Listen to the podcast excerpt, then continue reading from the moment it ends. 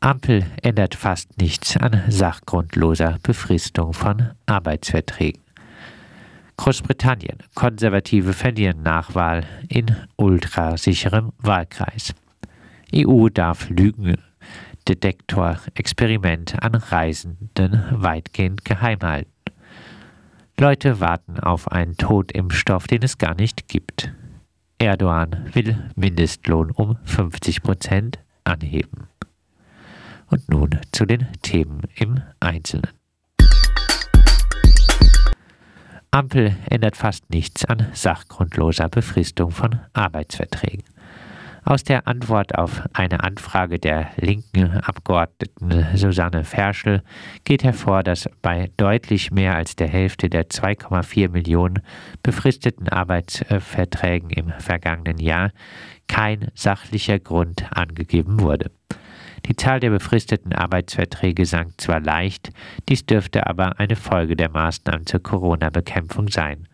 Wenn Teile der Wirtschaft zeitweise stillgelegt werden, gibt es auch weniger befristete Arbeitsverträge. Die Ampel hatte sich in ihren Koalitionsverhandlungen nicht auf eine generelle Abschaffung sachgrundlos befristeter Arbeitsverträge geeinigt. Lediglich eine Befristung staatlicher Stellen alleine aus Haushaltsgründen soll es nicht mehr geben. Das betrifft aber gerade mal einen von 20 sachgrundlos befristeten Arbeitsverträgen. Großbritannien. Konservative verlieren Nachwahl in ultrasicherem Wahlkreis. Fast 200 Jahre lang wurde der ländliche Wahlkreis North Shropshire im Unterhaus von einem Konservativen vertreten. Doch äh, gestern ging der Wahlkreis bei einer Nachwahl mit deutlicher Mehrheit an die Liberaldemokraten Helen Morgan. Die WählerInnen der Konservativen blieben den Wahluhren wohl einfach fern. Die Wahlbeteiligung sank um fast ein Drittel. Es ist der zweite Überraschungssieg der Liberaldemokraten über die Konservativen in diesem Jahr. Die kleine liberaldemokratische Partei sieht das Ergebnis als eine Art Referendum gegen Boris Johnson und die Art, wie er die Regierung führt. In den letzten Wochen waren mehrere Verstöße der Regierung gegen die eigenen Corona-Regeln bekannt geworden.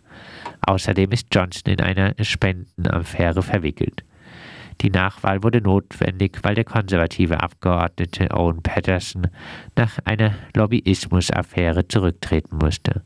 Rechnerisch verfügt Johnson allerdings noch immer über eine komfortable Mehrheit im britischen Unterhaus. EU darf Lügendetektorexperiment an Reisenden weitgehend geheim halten. Die EU muss die Ergebnisse der von ihr finanzierten Forschung mit Videolügendetektoren trotz Eingriffs in die Grundrechte von Reisenden nur zum Teil offenlegen. Dies hat der Europäische Gerichtshof gestern entschieden. Geklagt hatte seit zweieinhalb Jahren der Abgeordnete Patrick Breyer von den Piraten. Breyer hatte auf die Herausgabe der Dokumente der EU über die rechtliche Zulässigkeit und die ethische Vertretbarkeit geklagt und verlangte auch die Offenlegung der Ergebnisse. Das EU-Gericht hat sich nun gegen die völlige Geheimhaltung der Unterlagen ausgesprochen. Veröffentlicht werden müssen die Unterlagen zur ethischen und juristischen Bewertung, zur automatischen Täuschungserkennung oder automatisierten Risikobewertung, allerdings nur die allgemeinen Bewertungen, nicht die zum konkreten Projekt, da hier die kommerziellen Interessen der beteiligten Firmen betroffen seien. Es geht um das Risiko der Stigmatisierung und von Falschmeldungen. Laut dem Gericht wird dem Transparenzinteresse der Öffentlichkeit Genüge dadurch getan, dass die Firma innerhalb von vier Jahren eine wissenschaftliche Veröffentlichung über das Projekt vornehmen müsse. Breyer bewertet es immerhin als positiv, dass das Geschäftsinteresse der Firma nicht in allen Punkten als überwiegend bewertet wurde. Als nicht akzeptabel sieht Breyer allerdings, dass die jahrelange Geheimhaltung der konkreten EU EU-Überwachungsprojekte bestätigt wurde. Steuerzahler, die Wissenschaft, Medien und Parlamente müssten Zugang zu öffentlich finanzierter Forschung erhalten. Dies gelte gerade bei pseudowissenschaftlichen und Orwellschen Entwicklungen, wie die eines Videolügendetektors. Die Europäische Union finanziere immer wieder die Entwicklung und Erprobung von Technologie, die die Grundrechte verletze und unethisch sei, so Patrick Breyer. Leute warten auf einen Totimpfstoff, den es gar nicht gibt. Viele ImpfskeptikerInnen begründen ihre Weigerung, sich impfen zu lassen, damit, dass sie den bereits massenhaft eingesetzten mRNA- und Vektorimpfstoffen misstrauen und lieber auf einen Totimpfstoff warten. Das Argument oder die Ausrede könnte bald ungültig werden, denn bereits am Montag könnte die Europäische Zulassungsbehörde EMA den Totimpfstoff Nova Wachs zulassen, der allgemein als Totimpfstoff gehandelt wird. Bei so etwas platzt einem deutschen Professor natürlich der Kragen. Der Professor für Impfstoffkunde Florian Kramer musste die Wahrheit einfach mal twittern. Kann man bitte aufhören, so Kramer, den Impfstoff von Novavax als Totimpfstoff zu bezeichnen? Es ist ein rekombinanter Proteinimpfstoff, schrieb Kramer. Darauf twitterte der neue Gesundheitsminister Karl Lauterbach, der eben auch äh, Politiker ist, äh, dagegen.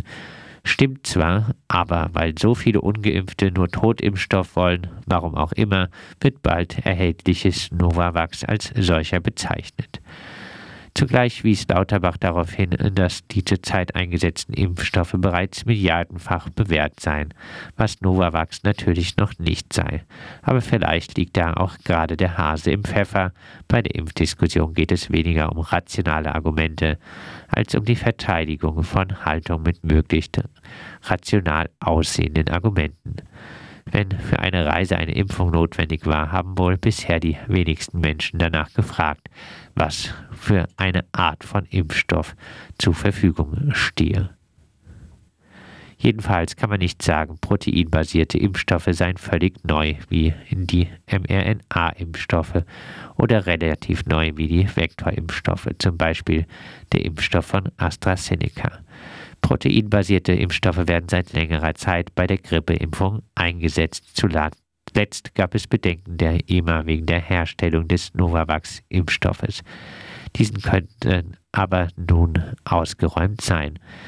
Bis damit viele Menschen geimpft sind, dürfte das Land aber bereits tief in der fünften Corona-Welle sein, wenn nicht in der sechsten. Erdogan will Mindestlohn um 50 Prozent anheben. Der türkische Präsident Erdogan hat eine Anhebung des Mindestlohns um 50 Prozent versprochen. Erdogan erklärte, er wolle die ArbeiterInnen angesichts von Preiserhöhungen nicht leiden lassen.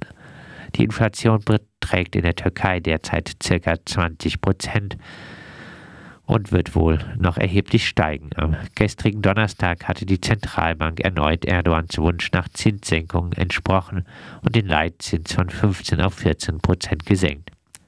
In der Folge verlor die türkische Lira erneut an Wert. Der Wertverlust der Lira heizt die Inflation weiter an. Viele Leute leihen sich nun Geld, kaufen damit Dollar, um diese irgendwann mit Gewinn in Lira zurückzutauschen insbesondere bei Erdgas, Benzin und Strom und an Fremdwährung gekoppelten Mieten und Hypotheken schlägt der Wertverlust der Lira sofort auf die Preise durch. Aber auch landwirtschaftliche Produkte, die zum Teil importiert werden, werden teurer. Die angekündigte Erhöhung des Mindestlohns ist zumindest mal ein guter Puffer.